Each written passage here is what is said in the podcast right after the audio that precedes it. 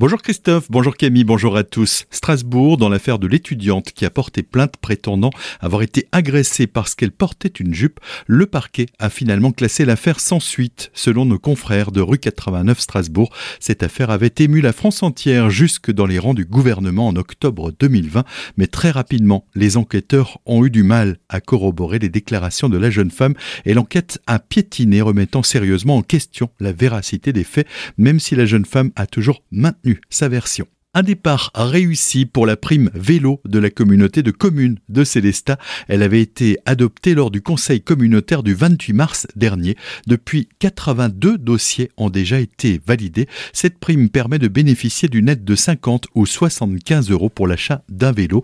Pour Olivier Solaire, président de la communauté de communes, il tenait à faire un point d'étape lors du dernier conseil communautaire lundi soir. Pour lui, c'est le moment idéal pour en profiter. Ce dispositif vélo, aujourd'hui, encourage euh, par l'acquisition d'un vélo, d'ailleurs neuf ou d'occasion, il faut le signaler, et qui permettra, grâce à cela, de continuer de poursuivre sur notre objectif de la mobilité douce et puis euh, de participer au Slow Up le 5 juin prochain. Nous nous attendons à un record de fréquentation, 44 000 visiteurs en 2019. Nous estimons, si les conditions météo sont favorables, pouvoir atteindre les 50 000 cyclistes ou promeneurs lors de cette journée du 5 juin prochain. Des propos recueillis par Solène Martin. Retrouvez toutes les informations et conditions de cette prime sur le site internet de la communauté de communes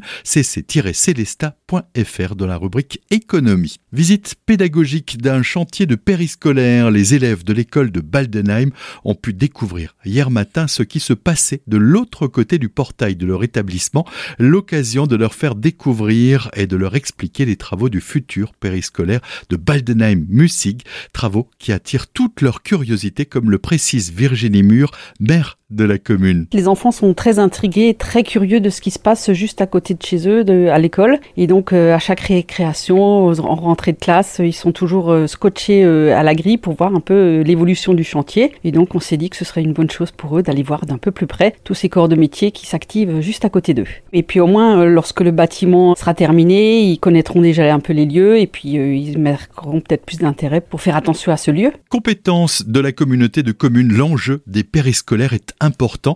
L'augmentation du nombre de places était un besoin qui se faisait sentir. Le point sur le projet avec Olivier Maurice, vice-président en charge des grands chantiers et travaux neufs à la communauté de communes de Célestat. On aura 100 places pour euh, Baldenheim et Music. On double la capacité. On aura également, parce qu'en fait ce n'est pas uniquement un périscolaire, mais c'est également une micro-crèche de 12 places pour les tout tout tout petits. Et également avec euh, la commune de Baldenheim, une salle d'activité partagée qui sera mise à disposition de l'école maternelle pour pouvoir faire des activités sportives. Euh, donc euh, on a une infrastructure qui est à la fois comme-comme et à la fois commune. Des propos recueillis par Solène Martin, l'ouverture de ce périscolaire de Baldenheim-Mussig est prévue en septembre 2023. Retrouvez toutes les informations dans notre article complet sur le site azur-fm.com slash actu régional.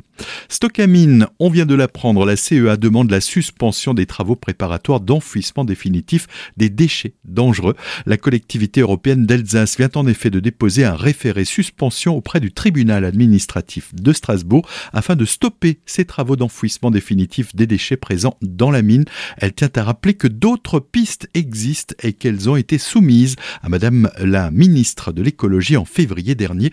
La CEA regrette que l'État n'ait pas saisi cette main tendue. Et enfin, Roufac, un sapeur-pompier a été frappé au visage hier mardi par une personne à qui il portait secours.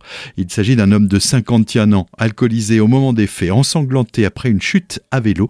L'homme a dû être maîtrisé par la gendarmerie et une plainte sera déposée pour le service d'incendie du Haut-Rhin. C'est un acte intolérable.